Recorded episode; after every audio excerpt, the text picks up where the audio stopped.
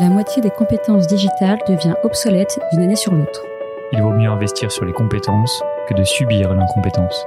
Je suis Benoît, cofondateur d'Untrain, agence de formation sur mesure pour les métiers du digital et de la tech. Avec l'Avant-Garde, on vous propose de rencontrer nos trainers, ceux qui font le succès de nos formations, ceux qui ont un temps d'avance. Ils sont spécialistes marketing, data, acquisition, produits, et ils viennent vous confier en 5 minutes les clés de leur efficacité. Ce sera court, concret, et ce sera utile demain. Bonjour à tous et bienvenue dans un nouvel épisode de l'Avant-Garde. C'est le deuxième qu'on enregistre avec Thibaut. Salut Thibaut. Salut. Très content de t'accueillir une deuxième fois. La première fois, on a parlé de knowledge management et de toute la structure d'apprentissage et de contenu que tu mettais en place chez Partout. Aujourd'hui, on va parler euh, d'une démarche complémentaire qui est celle de l'onboarding des collaborateurs, du suivi de compétences à long terme. Mais avant qu'on rentre dans le sujet, je te propose de te présenter en quelques mots. Euh, donc moi, c'est Thibaut Renouf. Euh, donc je suis le co-CEO euh, de Partout. donc on est deux à gérer la société. Il y a Thibaut Lévy-Martin qui l'a fondé en juillet 2014 et moi qui l'ai rejoint il y a 5 ans et demi, au départ en tant que directeur des opérations, directeur financier. Puis à deux, on a pris la direction de la, boîte il y, a, il y a 3 ans. Quand je suis arrivé il y a 5 ans un peu plus, on était une, dizaine pour environ 400 000 euros de, revenus récurrents et on a eu la chance d'avoir une belle courbe de croissance. Aujourd'hui on est 400, euh, on est présent dans 150 pays euh, et on fait un peu plus de, enfin, autour de 20 millions de revenus récurrents, euh, avec une croissance de 80% chaque année. et on a plein de challenges qui sont liés justement à cette phase de scale, notamment la partie ce qu'on appelle enablement, c'est-à-dire cette possibilité pour, pour une entreprise qui scale de, de former toutes les équipes, à la fois ceux qui arrivent et ceux qui sont déjà présents et qui ont besoin de monter en compétences. Alors nos éditeurs l'imaginent, c'est un sujet qui nous parle aussi, euh, la formation des collaborateurs en continu. Qu'est-ce que tu as mis en place toi chez Partout? Quels sont euh, les grands axes euh, d'enablement que tu développes pour la boîte? Alors, je pense que déjà sur la partie enablement, ce qui est intéressant, c'est de la séparer en deux, même on pourrait dire en trois. Il y a la première partie qui est sur les gens qui rejoignent, euh, il y a la deuxième, c'est sur les gens qui veulent monter en compétence sur leur métier ou trouver des contenus. Et la troisième, qui est, je pense, un des sujets euh, les plus challengeants pour, euh, pour une startup scale-up, c'est la formation des managers, qui est un, troisième enjeu qui, je pense, est, le, un, enjeu sur lequel on, a beaucoup de challenges en ce moment. Sur la première partie qui est la phase d'onboarding, moi il y a une première chose qu'on a faite assez, assez rapidement, c'est toute la phase de ce qu'on appelle le pré-onboarding. C'est-à-dire qu'on déjà dans, nos valeurs, il y a euh, une des valeurs qui est la curiosité, qui est une valeur qu'on pousse énormément auprès de nos employés. La curiosité, c'est euh, tester notamment en entretien pour savoir si la personne s'est renseignée sur l'entreprise. Donc quelqu'un qui vient en entretien, qui connaît pas la boîte et qui connaît pas notre produit, directement, ça va pas être des gens qu'on va, va recruter parce qu'on sait que sur la phase d'onboarding et la phase de formation, euh, ça va pas le faire. Et une petite question opérationnelle là-dessus. le pré-onboarding, comment vous faites? Vous envoyez une série de contenus d'informations avant l'arrivée des collaborateurs?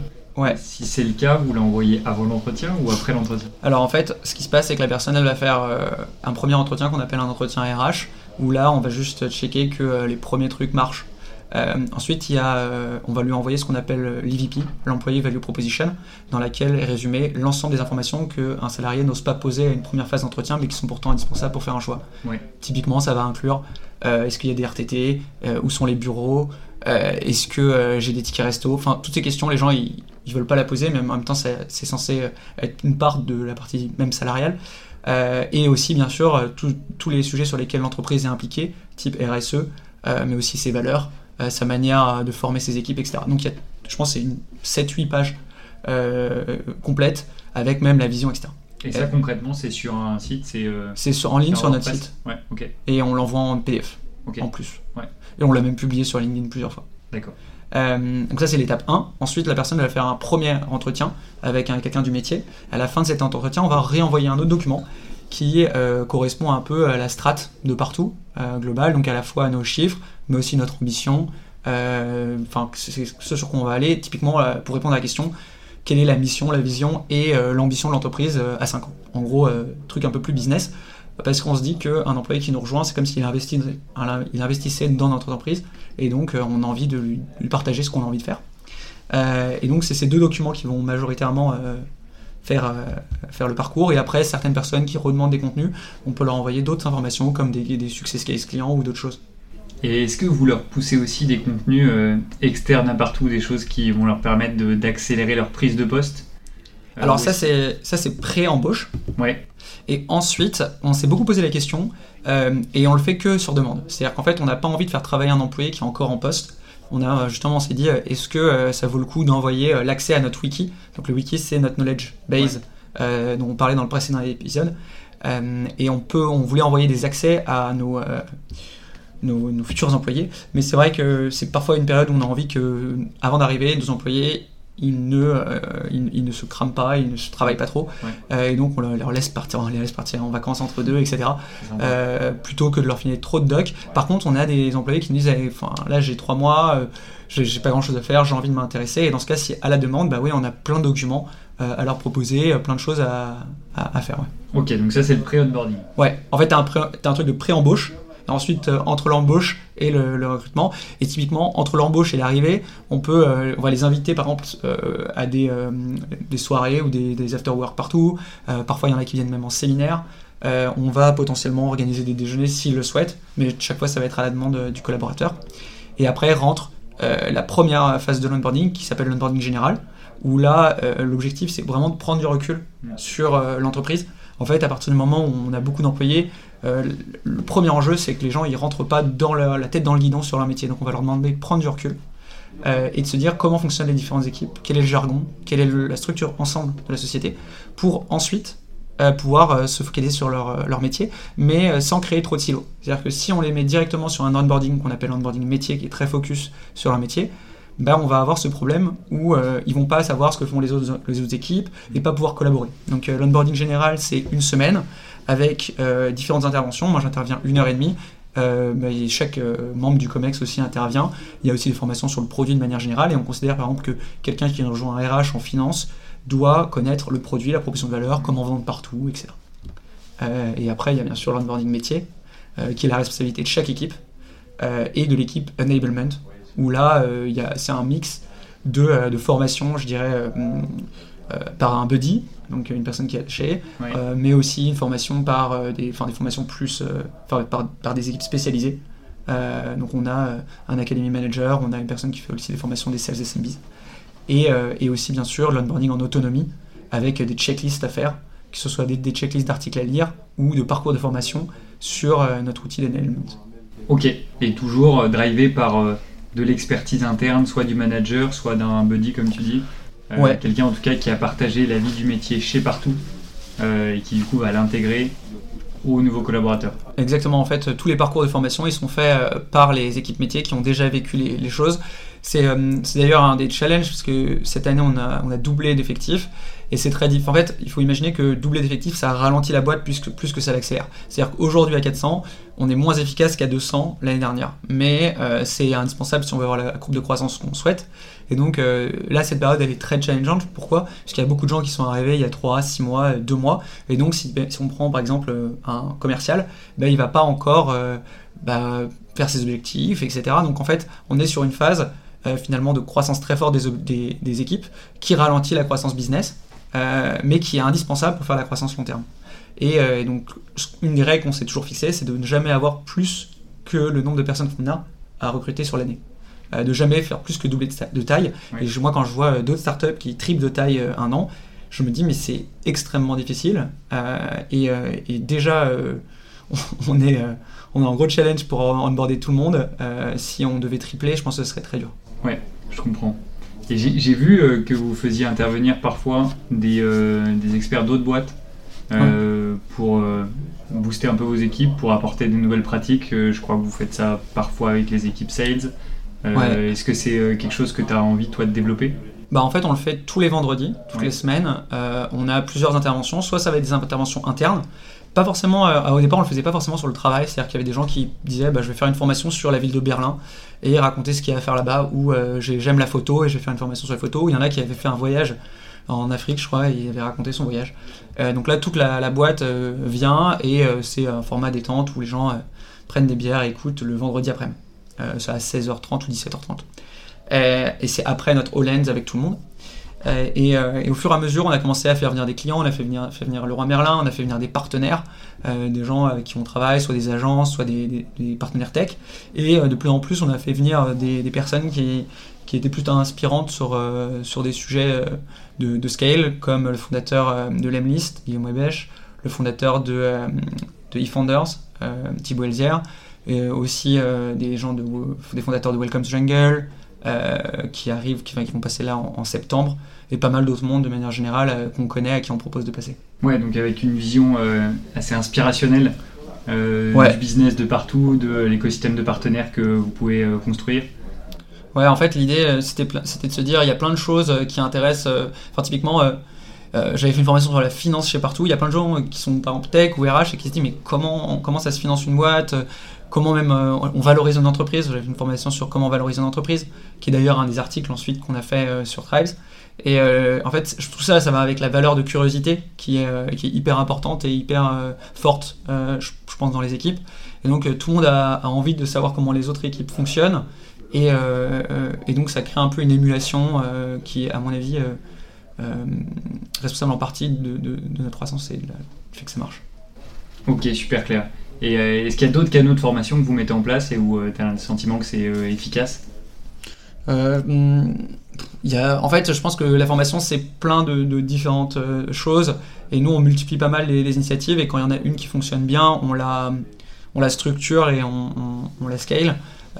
moi, je crois beaucoup au, au lens, c'est-à-dire le fait de mettre tout le monde. Il y a les, les Partout Friday meetings et les Partout Monday meetings euh, soit en anglais, soit en français. Euh, et, l'idée, c'est de mettre tout le monde dans la boîte et que chacun parle des projets qui sont en cours. Je pense qu'il y a des sujets qui sont liés à la formation, mais il y a aussi des sujets qui sont liés à la communication et au partage d'informations. Et euh, bah, tous les vendredis, bah, on est 300, 350 à écouter les nouveautés, les nouveautés qui, sont dans la boîte et bah, les différents métiers pour que juste les gens puissent se reconnaître dans l'ensemble et soient pas un peu fermés sur euh, ce qu'ils ont à faire sans prendre en compte l'entièreté de la boîte. Et plus les gens ont le sentiment de faire partie d'un mouvement et d'une mission commune et globale en tant qu'entreprise soudée, bah, plus ils vont collaborer, moins il y avoir de silos, plus il y avoir de partage d'informations et c'est plutôt un truc global. Alors mais on partage bien euh, cette vision-là. Nous, chez OnTrade, on a essayé de mettre en place un système de formation où c'était 100% d'apport externe, 100% de formation brute. et en fait, on s'est rendu compte que il fallait au moins avoir 50% de ces 100% qui étaient sur euh, euh, du, partage de compétences internes. Et si tu arrives à bien jauger les deux, à, la fois récupérer de la compétence à l'extérieur et à former de manière un peu traditionnelle et à la fois juste à partager et encourager la communication sur les bonnes choses qui sont faites dans les différentes équipes, je trouve que c'est là que tu arrives à trouver le, bon mix d'apprentissage euh, global. Il y, a pas mal de trucs qu'on fait sur les updates de marché. Enfin, typiquement, tous les mois, on fait une heure et demie avec euh, notre Head of Solution sur tous les updates de marché et on a maintenant des pre-sales qui font des formations sur les méthodes de vente. Euh, et on a recruté quelqu'un pour faire sur les formations sur les managers, donc euh, toutes les formations managériales, faire des parcours de formation, etc. Donc ouais, là quand j'y réfléchis, je me dis il y a plein plein d'initiatives.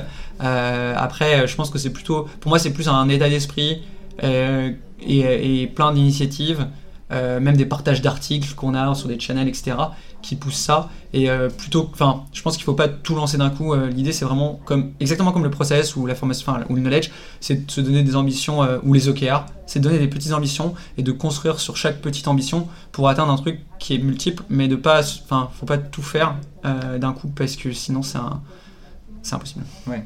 Et je vais utiliser un peu de jargon de la formation, mais à ton avis, combien des, euh, des, actions de formation tu réalises en synchrone et en asynchrone C'est-à-dire combien tu fais en synchrone avec de l'interactivité entre les gens de la boîte ou éventuellement avec euh, des personnes externes et au contraire combien tu réserves à l'asynchrone, à la consultation de contenu, à l'apprentissage un peu proactif des collaborateurs? Alors après, euh, moi à titre personnel, j'aime bien le synchrone. La, enfin, en fait, moi, c'est c'est un moment aussi, euh, typiquement les, les, une heure et demie que je fais. Euh, il y a plein de gens qui m'ont dit mais arrête, une heure et demie tous les mois, répète un peu la même chose et tout.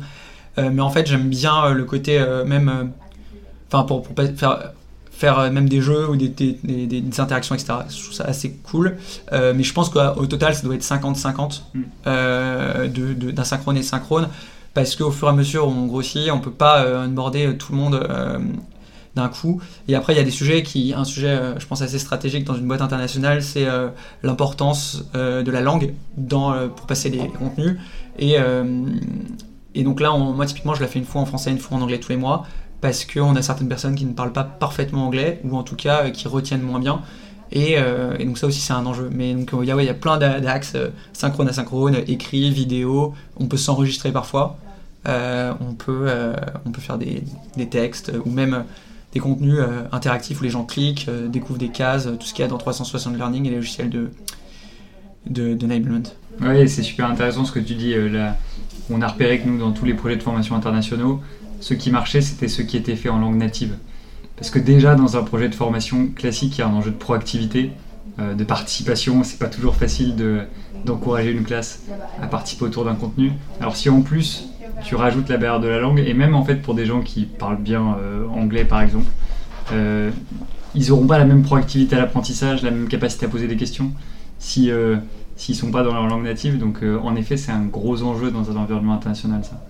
En plus quand c'est en, visio, si on double euh, l'asynchrone, euh, la visio et, euh, et la langue, on obtient des, résultats qui sont bien moins bons. C'est pour ça qu'on on va beaucoup à Barcelone, qui est un deuxième hub où on a une trentaine de personnes pour faire de la formation en live et, et aussi l'adapter sur des problématiques peut-être plus locales, parce qu'il n'y a pas que la traduction, il y a aussi ce qu'on appelle enfin, la localisation, c'est-à-dire adapter le contenu et les problématiques.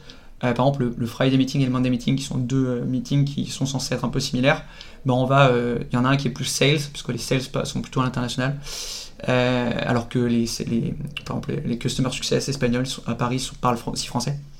Euh, et donc on va avoir la possibilité de changer un peu le contenu pour l'adapter aux problématiques qu'ils rencontrent eux. Super intéressant, merci Thibaut. Est-ce que en complément de tout ce que tu viens de nous dire, de nous livrer, tu aurais des, des articles, des contenus, des ressources que les auditeurs pourraient aller creuser? Ouais, il y a plein de trucs euh, qui existent. Moi, après, je, suis plutôt, euh, je lis plutôt des articles ou des passages de livres. Euh, et ce qu'on fait chez Partout, donc Thibaut Olivier Martin, le fondateur de Partout, il lit beaucoup de livres et il nous envoie des, photos, des passages qu'il aime bien. et donc, il m'avait envoyé des photos de Sales Acceleration Formula, du CRO de HubSpot sur la partie onboarding sales, où justement il y a des sujets de pas faire que par les buddies, parce que, enfin, il y a plein plein de sujets intéressants. Et clairement, notre onboarding sales, il n'est pas parfait. Euh, et euh, je pense qu'on va continuer à, le perfectionner tout le temps. Mais on l'a beaucoup travaillé, on le retravaille constamment. Et constamment, on a des, nouveaux challenges. Donc ça, c'est un sujet, l'onboarding sales. Et euh, le, livre du CRO de, HubSpot, je ne sais plus comment il s'appelle, il est, il, est, bien, je pense. Sur ce Très cool. Merci beaucoup Thibaut. Et du coup, à bientôt pour un nouvel épisode de l'avant-garde. Et bon courage pour ces années de développement accéléré qui attendent partout. Merci. Salut.